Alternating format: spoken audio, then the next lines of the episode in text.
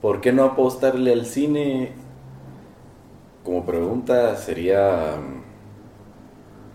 Mira, el ser humano desde siempre ha contado historias, desde que, o sea, desde lo que conocemos de la historia, siempre se han contado historias, por eso es que conocemos qué es lo que ha pasado en el pasado. Y creo que es una muy buena inversión para crear una nueva industria en Guatemala que pareciera que existiera, pero realmente no. Porque la mayoría de las películas que hemos visto en el pasado siempre han sido películas que se van a festivales o una idea de alguien que quiso contar algo chistoso o no sé, como que todas han sido porque a mí me gusta hacer el cine, pero ninguno ha visto que realmente el cine tiene tres partes, ¿verdad?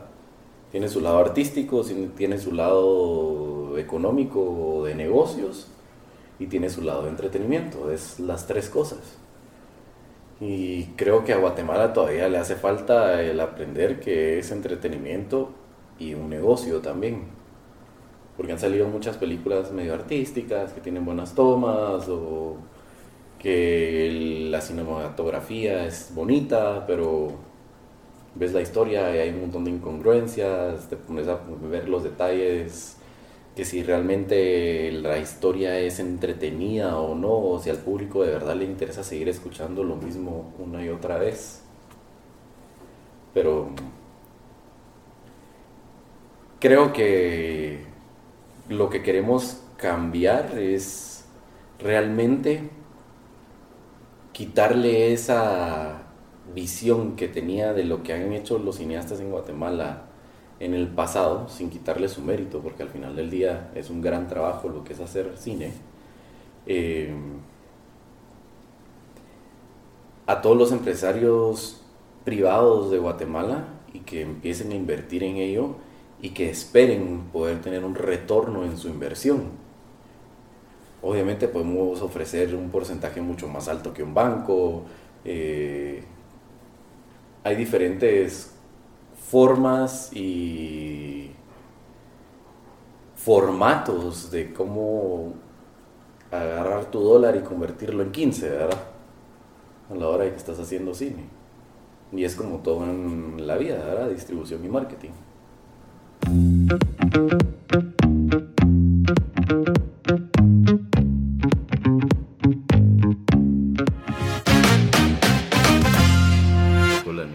Hola, hola, bienvenidos a Alma Artesana. El día de hoy tenemos a Fernando Chocano, productor de cine. Una persona que tiene la valentía de meterse a la industria y cambiarla. ¿Qué, sentiste con esa intro, güey? Me sentí como superhéroe en introducción. Muy actuado. y la está cambiando. Solo faltó que te abrieras la camisa. Así. ¿Cómo, vas, Ben? ¿Cómo vas? Bien, bien. ¿Vos qué tal? Bien, la verdad que qué bueno que te animaste a venir. No, gracias a ustedes por tenerme aquí. Te, soy sincero, eh, nos conocimos en este evento hace como una semana. Sí. Y dije, este dude, como, como dije en la intro, tiene la valentía de meterse a la industria de cine, que es una... Pues es algo difícil. Pero dije, ¿será que se va a animar a venir al podcast? Porque te me hacías muy serio, men. Y dije como que no. tal, vez está muy corporativo ahorita el dude, que está muy serio. Pues tenés que vender la idea de que sos una persona seria, más en un evento de networking, ¿verdad? sí. Y más si después le vas a ir a pedir pisto a la gente. Ah, bueno, no, eso, eso tenés razón. Tenés que tener cierto nivel de seriedad, siento yo. Pero no, no, no soy tan serio como crees, la verdad. Vos y Fernando, ¿y el cine este, este fue un interés que, nació en el colegio, nació por alguna razón, o, o caíste en él. Mira, yo cuando estaba en el colegio, yo en tercero básico ya estaba aceptado en una universidad en Milán para ir a estudiar diseño automotriz. Ah, sí.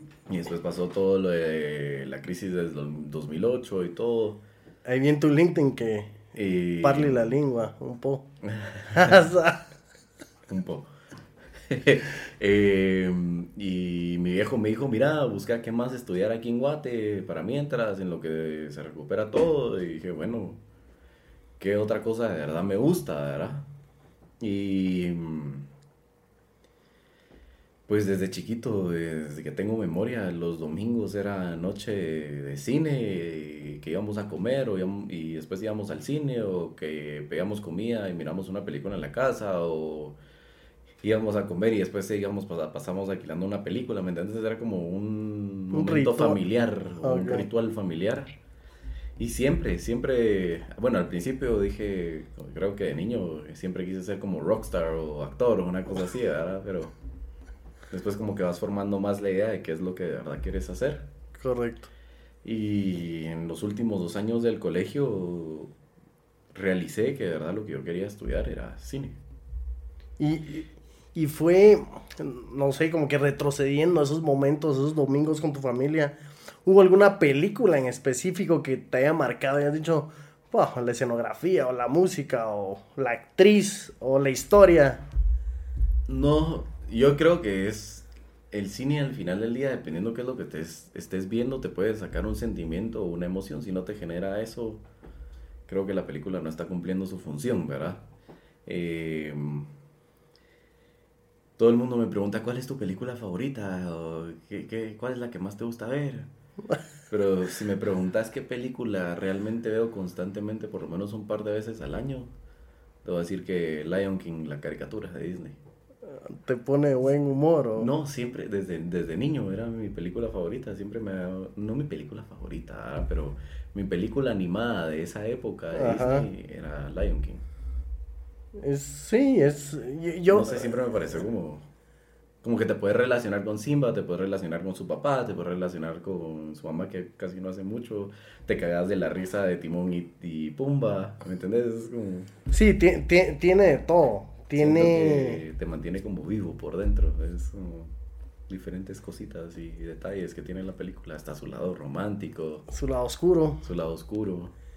La verdad que, me daba miedo cuando se metían al cementerio de elefantes. Ajá. De niño, pues, de adulto, es parte de la película. Pero es, mira, yo comparto también mucho eso, que si hay una película o un producto audiovisual de que no te causa ninguna emoción, sino que es indiferente a tu persona, si no está cumpliendo su objetivo. Aquí en Alma Artesana y, y seguro en lo que tú haces estás buscando ya sea que la persona se sienta feliz o triste o enojada, o, o, sea, estás buscando un sentimiento, porque si estás causando indiferencia. Sí, no, la persona al final va a salir de cine o de su, se va a levantar de su sillón o de su cama y no se va a acordar que yo lo que vio, su comentario va a ser, ah, sí la vi, pero... ¿Pero ah. qué? ¿Qué me agregó? ¿Qué me agregó? como si no te deja un pequeño detalle, siento que al final del día como que no logró su propósito, ¿verdad? Sí. También depende qué tan en tono estés o en sintonía estés con vos mismo.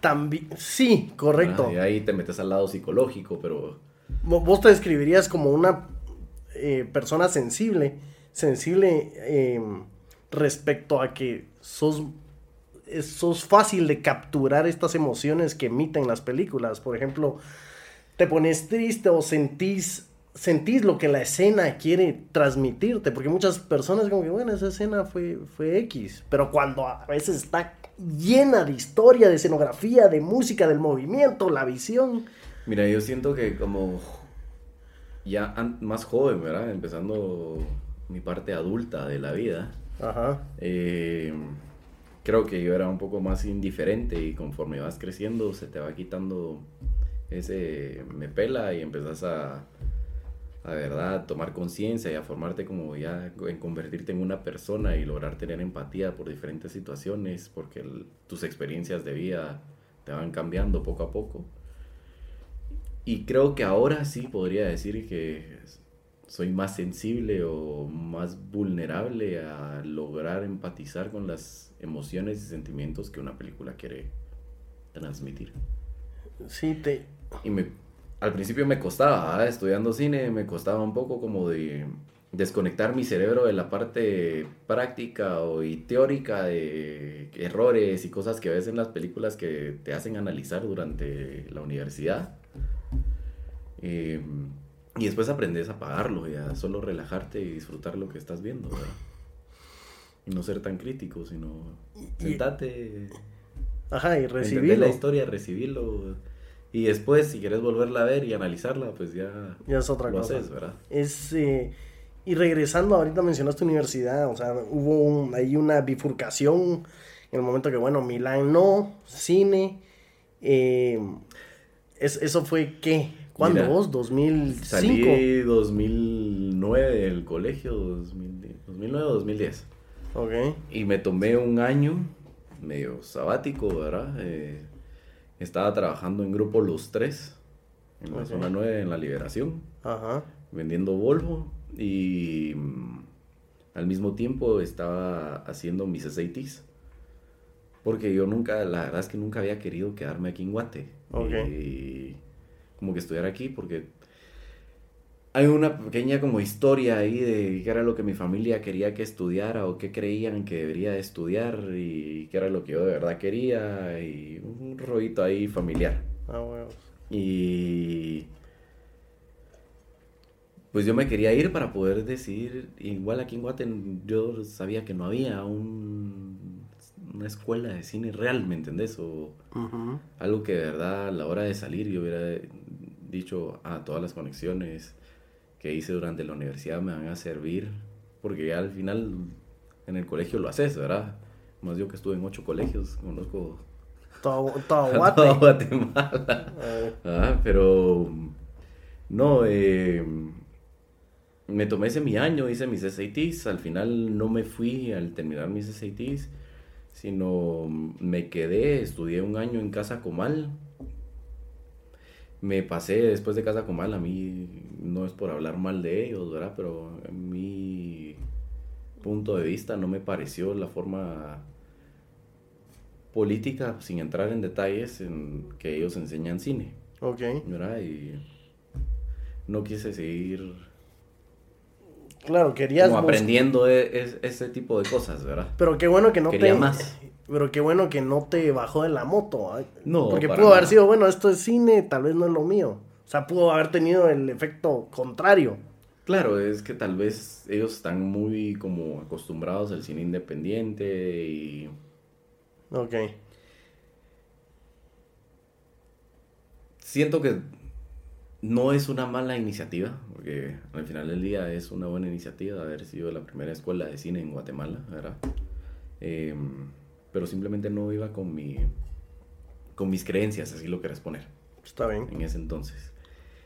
Eh, después me metí a la Panamericana, estudié comunicación y producción audiovisual. El año que estaba terminando me fui a, a Los Ángeles a sacar un curso de, pues no un curso, un diplomado de producción de cine. Y ahí estando en el diplomado, ya al final me preguntaron, mira, ¿no te gusta, no te interesaría venir a estudiar aquí ya como una carrera y que no sé qué? Y yo les dije, ah, pues sí, yo no sabía ni estaba enterado que ustedes también tenían una universidad y... La cosa es que el título era BFA in Film and Digital Content y me especialicé en producción de cine al final, ¿verdad? Ok. Y te voy a decir que en el interim de los que fueron cinco o seis años antes de irme a estudiar allá, aprendí más en el primer año que estuve allá. Sí. Porque la universidad se basa mucho en 80% práctica, 20% teórico, ¿verdad? Y que desde el día uno que pones un pie en la universidad, estás, sos un profesional y te tenés que comportar como tal porque la universidad queda dentro de un estudio de cine. Increíble. ¿verdad? Entonces, al mismo tiempo que vos estás estudiando y que salís a comer y que tenés tus periodos libres y cosas dentro de la universidad, pasa Will Smith, pasa... Eh, ¿Quién te digo? Ryan Reynolds, eh, cualquier artista que te puedas imaginar que esté grabando. Ajá. Ellos te pasan alrededor y te tenés que comportar 100% profesional. Si ellos no te hablan, no hablarles, no comportarte como un fan, aunque sea tu artista favorito, tenés como que hacerte el loco, tal vez ser educado, ¿verdad? Buenas tardes, buenas noches, buenos días. Y así es todos los días, ¿verdad? De lunes a viernes que vas a la universidad. Y vos que pasaste, ok, estudiaste un poco en Casa Comal, eh, tuviste un poco en la Universidad Panamericana, tuviste este, este exposure en Estados Unidos hay, hay muchas personas, hay muchos jóvenes que se quieren también, pues, se quieren concentrar o quieren hacer una carrera de cine o de producción audiovisual. ¿Qué, les, les, aconsejarías a estas personas? ¿Que, se vayan fuera, se especialicen y regresen, que prueben primero acá. No sé si hay algún Yo les aconsejo, mira, mi consejo real sería que desde un principio, desde el colegio, hubieran ya cursos alternativos o parte, o sea, creo que la educación ya es retrógrada y obsoleta de cierto punto, ¿verdad?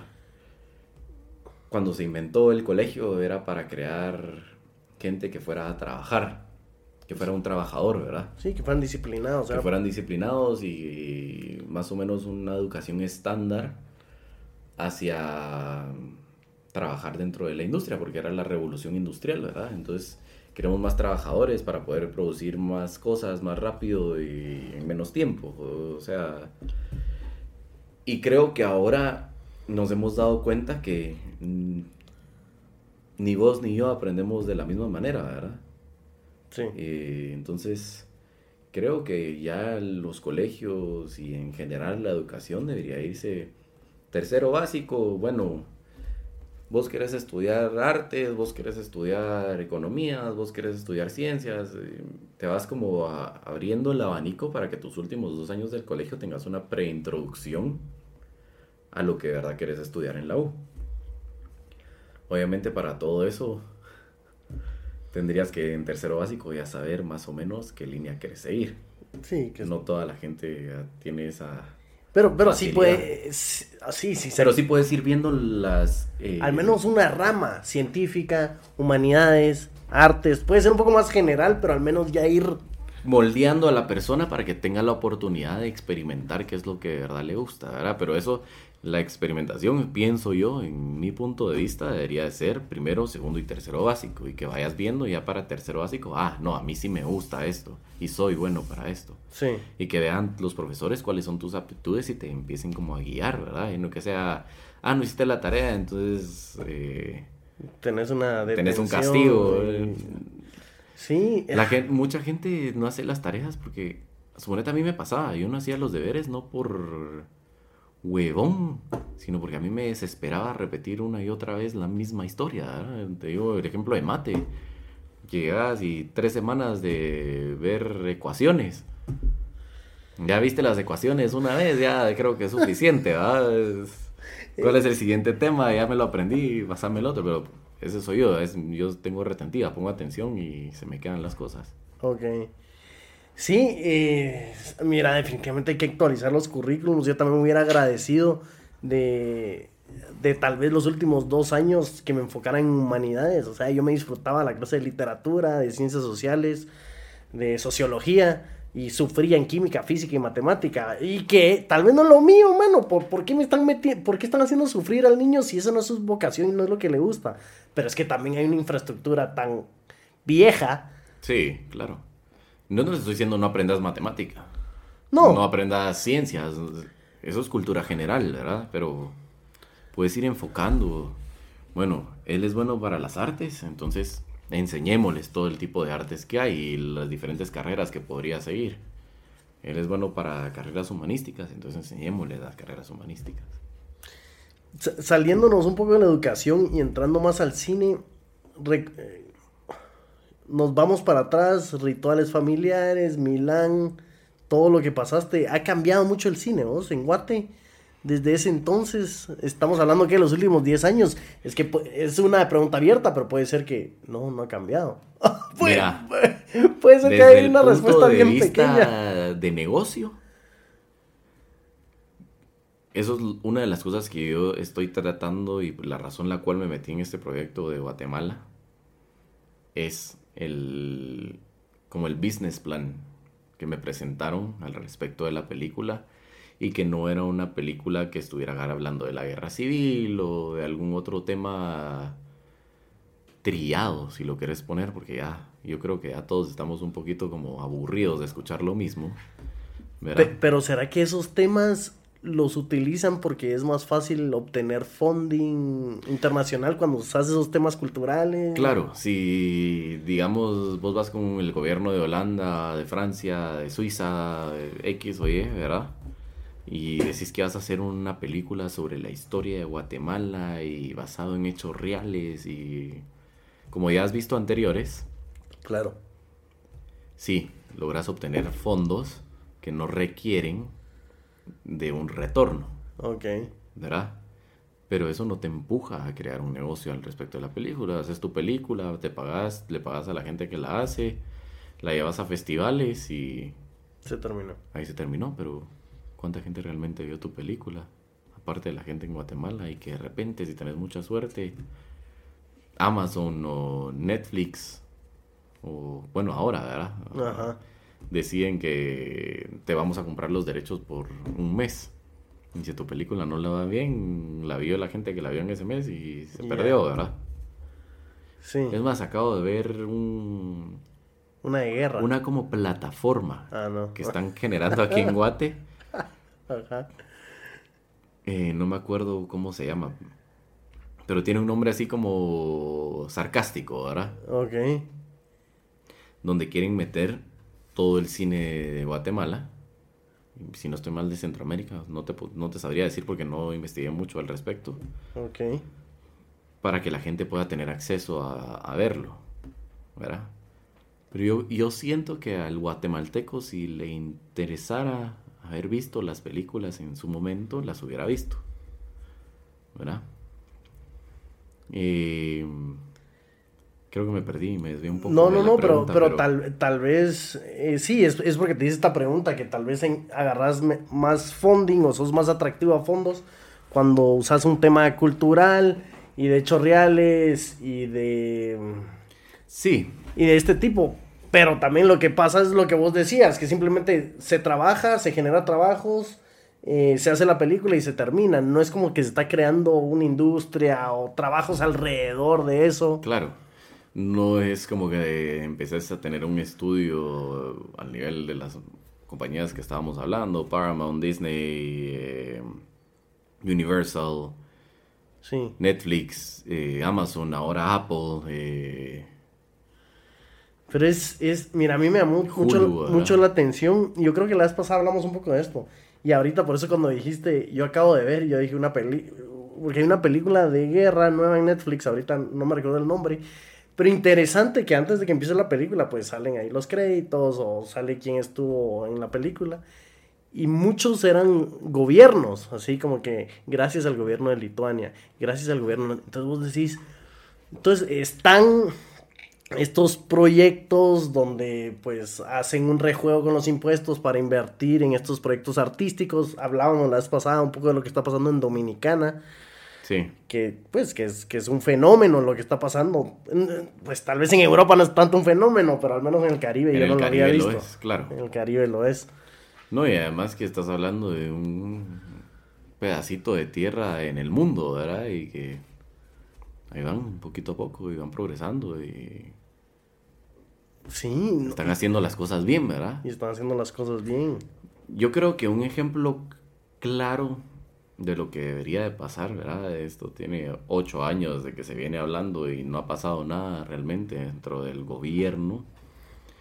Ya tienen un buen tiempo de querer pasar esto que se llama la ley de cine.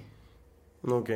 Y la ley de cine lo que hace es que vos como empresa querés invertir en cine, entonces lo que invertiste se deduce de tus impuestos anuales.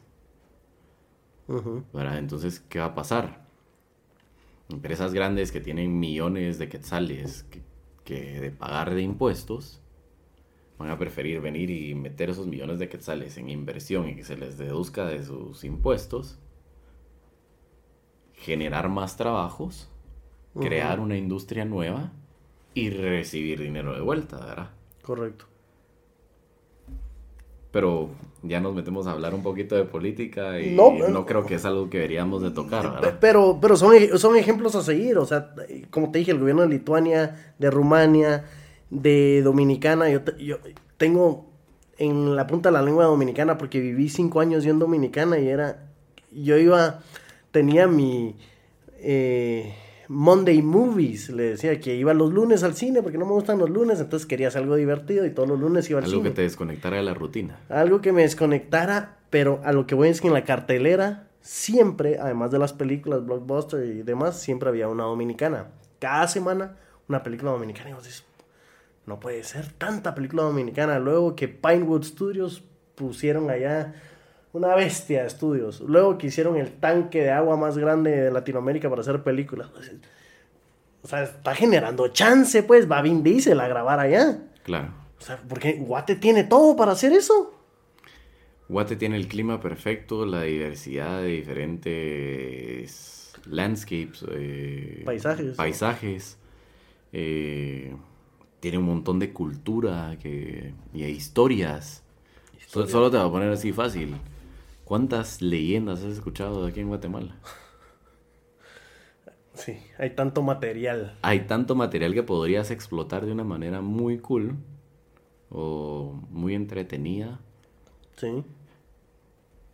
Que yo siento que el, el primer paso realmente para lograr crear esta industria es quitarle al inversionista privado la idea de yo metí dinero hace años en una película y nunca tuve un retorno.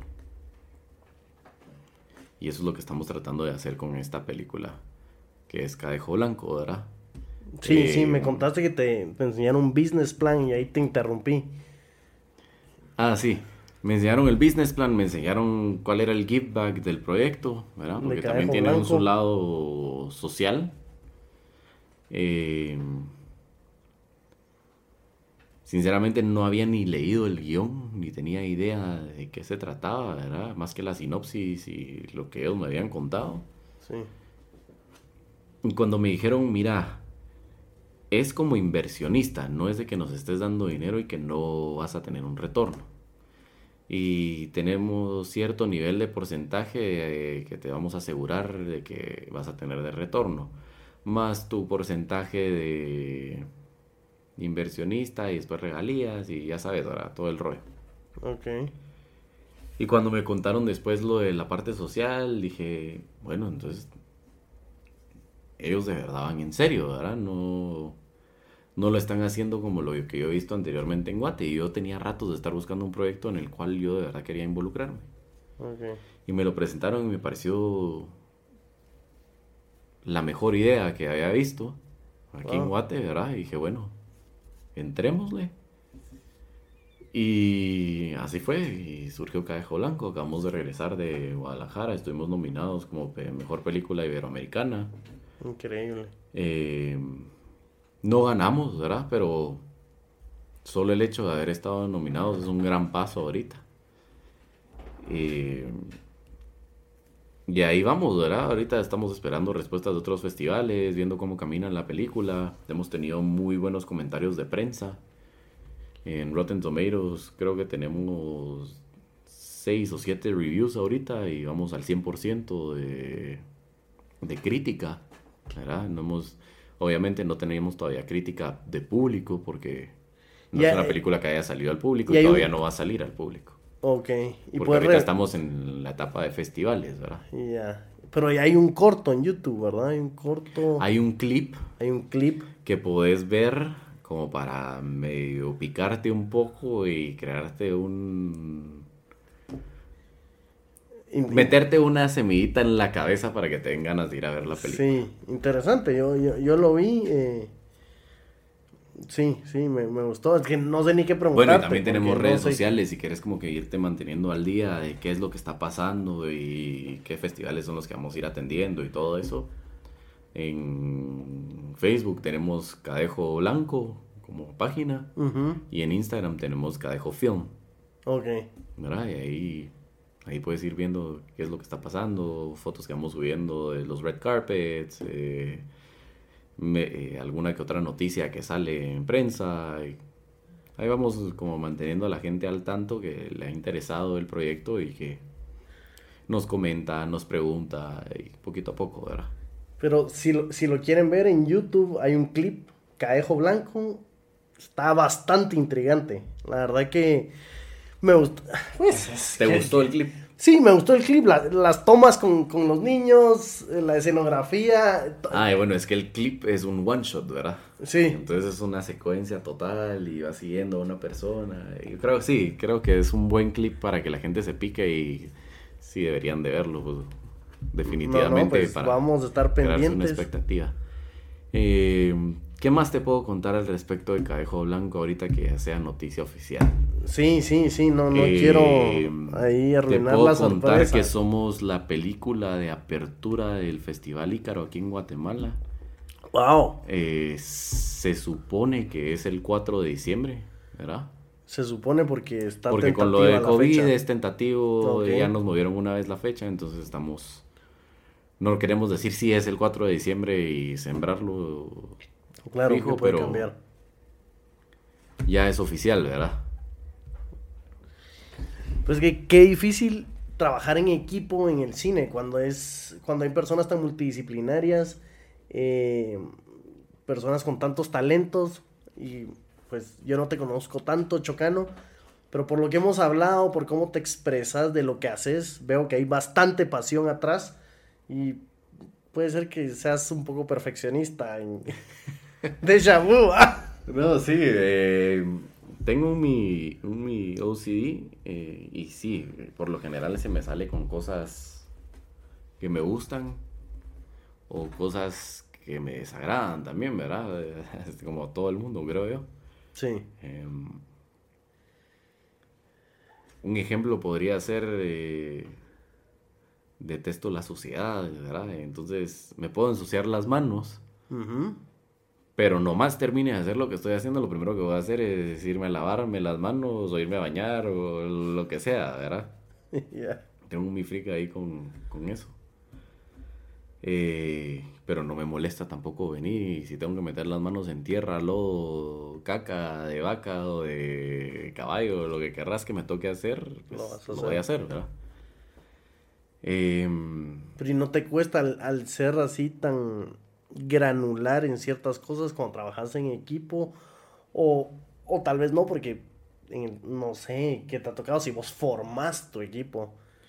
Eso es una parte muy importante, ¿verdad? Creo yo que el hecho de ir conociendo con personas con las que con las cuales podrás trabajar y de una manera amena y que sea divertido y no solo sea trabajo, y que entre menos problemas se generen y menos roces hay, porque todos tenemos personalidades diferentes, ¿verdad? Creo que es clave a la hora de estar haciendo cine, ¿verdad? como te estaba diciendo, al final del día, el cine es algo que es trabajo en equipo. Sí. Desde el asistente de producción, ¿verdad? Que es la persona que te va a traer cafés, que está pendiente de todo el mundo hasta el director o la casa productora y el productor. Es un trabajo en equipo. Y creo que si tienes que ir rodeándote y acostumbrándote eh, de gente en la que puedas confiar y que sabes que a la hora de la hora va a poner el esfuerzo y el tiempo y trabajo necesario que necesitas tener, ¿verdad? es como que veas una pequeña empresa, pero dura de un año a dos años el proyecto y empezás otro, o entre medio ya estás trabajando en otros dos, tres. Eh, tenés que ir rodeándote de gente que lo puedes confiar porque, digamos, siendo productor, ahorita tal vez yo no estoy a ese nivel, pero sí es un nivel al que quiero llevar de estar produciendo cinco, seis películas al mismo tiempo, ¿verdad? Entonces tenés que confiar mucho en los equipos que vas armando. Sí, delegar bastante. Para poder delegar el trabajo a las personas que le corresponde. No es, un no es una industria o un trabajo en el que yo puedo y yo lo voy a hacer solo y Si vas con esa actitud, creo que definitivamente no es la industria donde querés meter los pies, ¿verdad? Vos, y vos qué tal, pues ahorita te involucraste, te involucraste en Cadejo Blanco, em, veo que has estado involucrado en otros proyectos como The Carpool, ¿es una? Si no estoy The Carpool es una película, es un corto que ganamos un par de premios ahí, que hice en el 2018 con unos amigos. Grief es otra. Grief es otro que ese lo hice cuando fui a sacar mi diplomado. Increíble. Y ahí hay otros varios cortos y proyectos en los que he trabajado. ¿Y, y hay un común denominador en todas estas de algún mensaje que quieres transmitir, alguna historia que querrás contar? Por el momento no. Y la razón la cual es que yo sí creo que antes de poder venir y decir yo quiero hacer las películas que a mí me gustan, Ajá. Tienes que demostrarle al mundo, ¿verdad? Como en cualquier otra industria, que lo que haces lo sabes hacer y hacerlo bien, crearte un nombre. Y después cuando ya estés en la posición de poder y venir y decir, esta es una película que yo quiero hacer y la vamos a hacer porque yo estoy diciendo que la quiero hacer. Sí. Hacerlo. Pero para mientras creo que mantener la humildad y ir trabajando poco a poco en crear y demostrar que lo que haces lo sabes hacer y hacerlo bien es la manera correcta de... Pues puede ser que no haya un mensaje, un común denominador en todas ellas, porque bueno, tienes razón, estás como pagando tu derecho de piso, dirían algunos. Pero ¿hay alguno, alguna historia que quisieras contar? Hay un par de historias eh, hay una la cual por razones familiares yo estoy muy apegado en Guate, ¿verdad? Que me gustaría lograr contar. Eh, pero más que llegar a lograr contar, a mí me gusta más como el hecho de encontrar gente con talento de, en diferentes ámbitos en los que puedas implementar. Okay y hacer un proyecto cool, algo que sea divertido, gozarte el hecho de hacer cine y al mismo tiempo poder saber que vas a entretener a gente, que podés generar un income y vivir de ello y que es un arte y que estás expresando desde tu punto de vista una historia que pudiste haber escuchado de alguien más. Comple que te digo, complejo y es parte también de lo que a mí me gusta y lo que nos gusta aquí en el programa. Eh, ahora se habla mucho de economía naranja, de cómo, pues, cómo rentabilizas y cómo puedes hacer una vida de tus pasiones y el arte. Em, es, es, un reto, es un reto trabajar en algo que te guste y te apasione tanto y volver de esta pasión un trabajo, eh, pues, pues cuesta existe, se puede, no estoy diciendo que no, cuesta, como todo en la vida cuesta, pero a veces es más difícil dedicarte a cine que ser doctor, dedicarte a cine es más difícil que ser contador o ser abogado, porque hay una industria que te está demandando tanto. Puede ser que a vos te demanden mucho en Noruega, o California, o Dominicana, pero en Guate cuando está muy en pañales, pues tenés tu valentía creo que es, es parte de lo que queremos cambiar, ¿verdad? O sea, realmente yo sí quiero generar una industria que genere trabajos, que genere un, otra forma de tener economía en el país, aunque le entren ingresos al país, ¿verdad? Gracias a Dios creo que Guatemala como no tiene leyes realmente de cine, a diferencia de Los Ángeles y otros países como, México, Canadá, Europa en general, eh, no hay un esquema de qué puedo y qué no puedo hacer dentro de. ¿Verdad? Ok, sí, te entiendo. Entonces todo puede. Todo está en la palma de mi mano y de alguna forma está en que querrás o no desarrollarlo, ¿verdad? Eh, Porque no, tengo, no tengo no hay, en Guatemala no hay un límite de qué es lo que puedo y qué no puedo hacer dentro del cine. a quién puedo y a quién no puedo contratar y cuánto debo y cuánto no debería de pagar. Mira, pero ahí es donde viene, entra la moral y entra qué es lo que realmente es justo. Si tengo este presupuesto y me va a costar esto, tengo esto para pagarle a la gente. Entonces, si puedes empezar a fomentar el pagarle bien a la gente, la gente va a querer empezar a trabajar. Sí. Y si puedes pagarle bien a la gente y puedes tener un buen income de tu inversión de vuelta, la gente va a querer volver a invertir más. Y se va a volver una industria real y no algo que la gente hace porque quiere contar solo una historia. Es... Como es ahorita en Guatemala, ¿verdad? Y que espero yo, Cadejo, sea... ¿Sí? Eh, que sería la demoledora que botó la pared. Esperemos, claro. Para poder abrir el camino hacia eso, ¿verdad?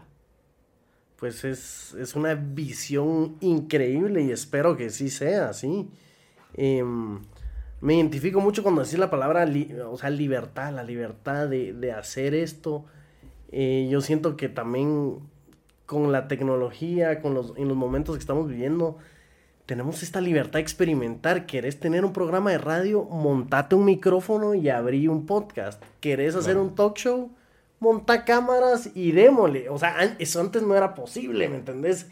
No, porque antes un micrófono que te sonara bien, digamos, o sea, un estándar, no era algo accesible, porque no era, eran piezas como súper caras y tenías que tener tu board de sonido, e ir calibrando, y tenías que tener un gran equipo y gente atrás. Y ahora tenés una computadora, compras tu micrófono en Amazon.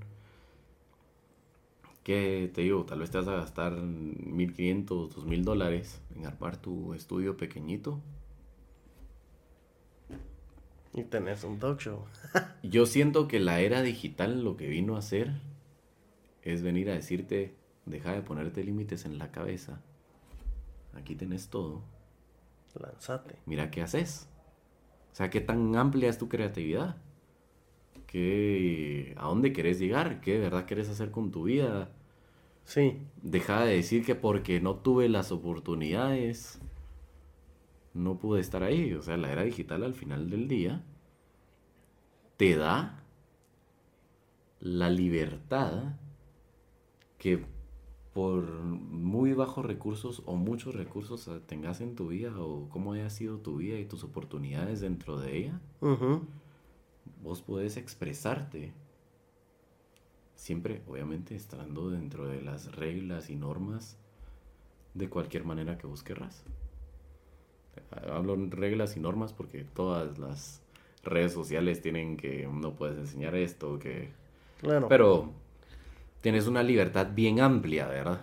Y si quieres tocar temas controversiales, puedes tocar temas controversiales. Si quieres enseñar pinturas dentro de tus redes sociales, puedes enseñar tus obras de arte.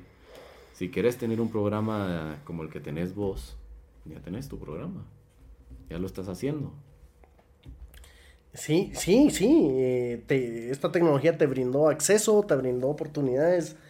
Eh, pues que vaya a pegar requerirá tiempo, esfuerzo, como todo en la vida pero sí, ya lo tenés a la mano. Antes era... Obviamente si no tenés una noción de negocio y no tenés una noción de un poquito de marketing y un poquito de distribución...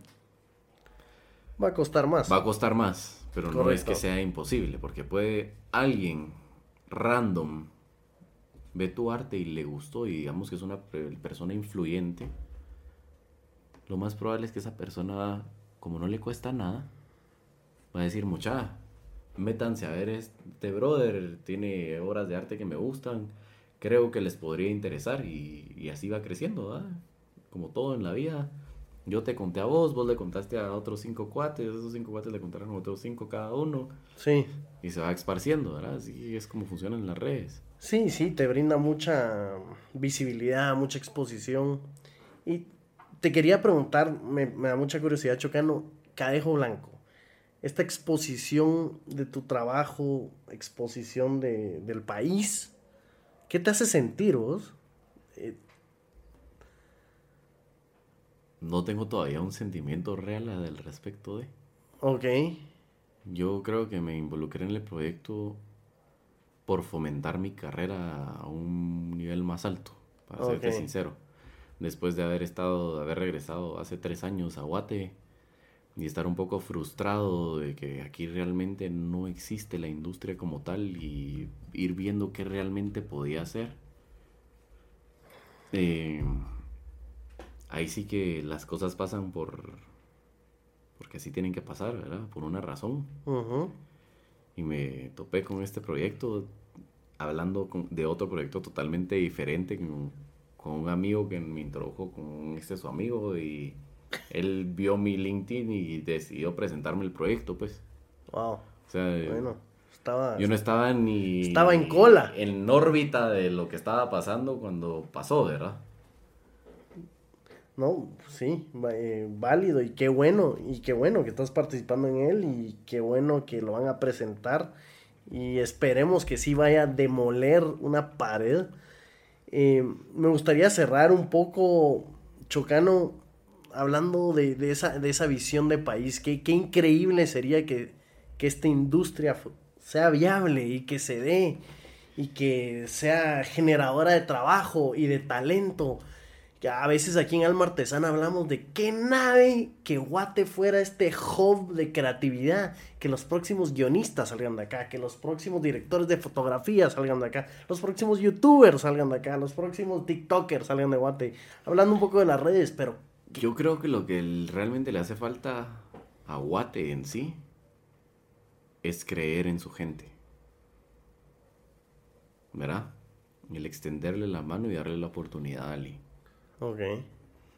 porque no creo que le haga falta talento. Educación hasta cierto nivel para poder tener el conocimiento necesario. Sí, eso sí es verdad, le hace falta a mucha gente. Pero talento. Si vos ves que alguien tiene talento, yo creo que lo que deberías de hacer es, si tenés la posibilidad, extenderle la mano o ver cómo lo ayudas a que él desarrolle ese talento y se eduque en, en ese ámbito Sí. y crezca, ¿verdad? ¿Por qué? Porque no estás regalándole la educación a alguien. Estás invirtiendo en alguien para crear un mejor futuro, ¿verdad? Ok. Y al final del día, vos educas a alguien y esa persona puede regresar a trabajar para vos y ver problemas que vos no lograste resolver y él resolverlos. Totalmente. ¿verdad? Entonces es un poco de... Es un ejemplo que le doy yo a un mi amigo que siempre debatimos de, de las oportunidades que hemos tenido en la vida y cómo las hemos aprovechado y cómo no, ¿verdad? Entonces vengo yo y le digo, si vos agarrás a tres niños y tres niñas en extrema pobreza que crecieron en el mismo ámbito y les preguntas, ¿qué te gustaría ser de grande? ¿Y qué tipo de persona te gustaría ser de grande? El... Tal vez el 80% de ellos te van a contestar, yo quiero ser policía, yo quiero ser Bombero. bombero, yo- lo, lo que normalmente un niño te contestaría. Sí. Pero va a haber uno que te va a decir, a mí me gustaría hacer algo que no tenga que ver con lo que he visto que mis papás son. ¿Verdad? Sí. Y entonces ahí ves ese, ese como pequeño hambre que nace, ¿verdad? Que se trae dentro de querer ser mejor de lo que él pueda ver en su casa, ¿verdad? Oh, claro. O lo que él tiene alcance a, o ella tiene alcance a. Y creo que en ese tipo de personas es en las que hay que invertir. No quiere decir que en las otras no tengas que invertir. Pero creo que es una persona valiosa en la que deberías de mantener un ojo e ir viendo cómo puedes ayudar. Con es- Desde ese punto de vista, la ¿verdad? verdad que con, con eso, con eso me quedo. Y regresando a lo del cine antes de que terminemos, perdón. No, no, no, Em, no, tranquilo. Estamos generando una empresa que es un fondo de inversión específicamente para cine. Entonces, a los que vean el programa, los invito a que si quieren escuchar un poco más del proyecto, acérquense a mí, escríbanme en mis redes sociales. eh, ¿Cómo estás en las redes? En Instagram estoy como FJ Chocano. Si lo pones, va a ser el primero que te va a salir. Ok. Eh, en IMDb estoy como Fernando Chocano, en LinkedIn como Fernando Chocano y en Facebook como Fernando J. Chocano. Ok. En cualquier, si les interesa hablar de cualquier tema al respecto a tus seguidores o a tu público. Está bueno. Más que abierto a, a ver cómo les contamos y vemos. Y vemos que armamos. Y vemos que armamos. No, no, no. Chocano, te lo agradezco. La verdad que excelente charla. Esto es Alma Artesana. Con Chocano hablamos ahorita de la industria de cine y cómo esto se puede volver una realidad. Y como dijo Chocano, el talento sobra mucha, hay mucho que hacer. Y Alma Artesana nos pueden seguir en Instagram bajo Alma Artesana GT, en YouTube bajo el nombre Alma Artesana y en todas las plataformas de audio. Gracias y hasta la próxima. Gracias a ustedes.